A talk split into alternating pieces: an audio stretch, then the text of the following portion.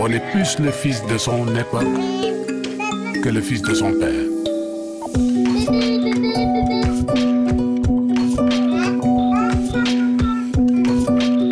Parents, enfants, d'ici et d'ailleurs. Parents, enfants d'ici et d'ailleurs, c'est la chronique du psychologue Ibrahima Giroud à Dakar. Bonjour Ibrahima. Bonjour Emmanuel. Aujourd'hui, comment aller au-delà de l'orgueil de ses parents? Parfois, on le sait, les parents ont tort, mais il leur est difficile évidemment de reconnaître leurs erreurs en tant que parents.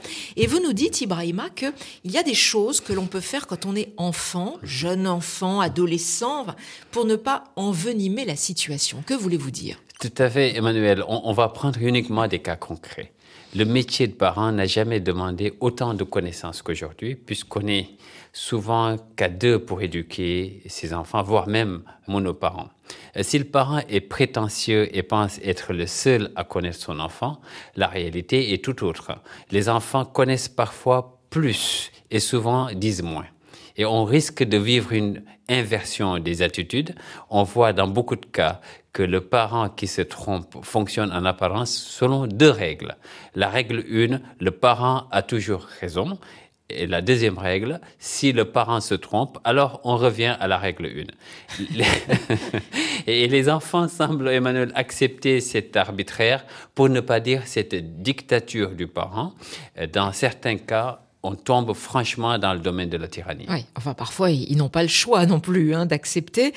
Ces dysfonctionnements existent en effet, mais alors qu'est-ce que l'enfant peut faire dans ces cas pour se protéger de l'orgueil de leurs parents? Disons, pour se protéger et protéger aussi le parent des méfaits de son propre orgueil, car ces méfaits ne touchent pas que l'enfant Emmanuel. En tant qu'enfant, on peut raconter à son parent une histoire similaire à ce que nous sommes en train de vivre et lui demander ce qu'il en pense. Le parent va bien entendu faire le lien avec son attitude. Il ou elle pourrait éviter la conversation. Mais ne lâchez pas votre volonté d'avoir la discussion euh, sans chercher à harceler vos parents. Donc ne cherchez pas à leur démontrer qu'ils ont tort et que vous auriez raison. Votre objectif est de montrer qu'on peut voir les choses différemment. Hmm. On fait exactement ce qu'on leur reproche finalement si on cherche à leur montrer qu'ils ont tort et qu'on est soi-même bloqué dans sa position. Exactement Emmanuel. Et on ne change pas l'histoire en réalité. On remplacerait une tyrannie par une autre. Et je ne vois pas pourquoi les parents devraient accepter.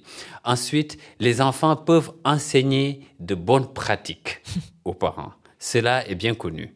Pour cela, il ne faut pas s'arrêter aux premières impressions négatives que les parents peuvent donner.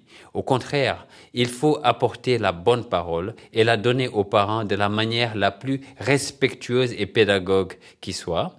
Euh, une fois que cela est fait, n'attendez pas de changement, n'attendez pas de réaction positive tout de suite ah chez le parent. Oui. Ça prend du temps. Les parents, Emmanuel, ne doivent pas changer pour nous. Ils doivent changer pour se sentir mieux et meilleur qu'avant. Ensuite, ils seront fiers que leur enfant ait su contribuer à leur faire changer d'attitude sans leur faire perdre la face la dictature des parents. Donc, comment réformer la dictature des parents? L'orgueil est une façade des parents, finalement, c'est ce que vous nous dites. Est-ce mhm. que les enfants ont toujours la sagesse que vous partagez en ce moment? Bonne question, Emmanuel. Malheureusement, pas toujours. Rarement même, on peut le dire. Les enfants naviguent entre deux extrêmes. Soit ils concluent et se résignent à l'idée que le parent est un tyran ou bien ils rentrent dans un conflit frontal avec leurs parents. Dans ces deux cas, il n'y a jamais de gagnant, il n'y a que des perdants, Emmanuel. C'est pas parce que l'on est un enfant, un adolescent, que l'on ne peut pas guider ses parents. La question de la semaine pour les parents qui nous écoutent et peut-être des adolescents, des jeunes aussi. Emmanuel, le proverbe africain raconte que la vérité est une aiguille perdue. Un adulte peut la retrouver, mais aussi un enfant.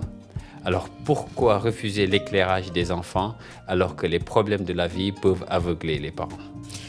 À méditer. Merci Ibrahima Giroud. On retrouve tous vos conseils, vos analyses sur les relations parents-enfants d'ici et d'ailleurs à retrouver en podcast sur toutes les plateformes de téléchargement avec ce titre-là. Et merci à RFI Mandincan Day qui nous accueillait dans son studio à Dakar. Aujourd'hui, Adji Diagne était à la technique. Merci à vous, Ibrahima. Merci, Emmanuel.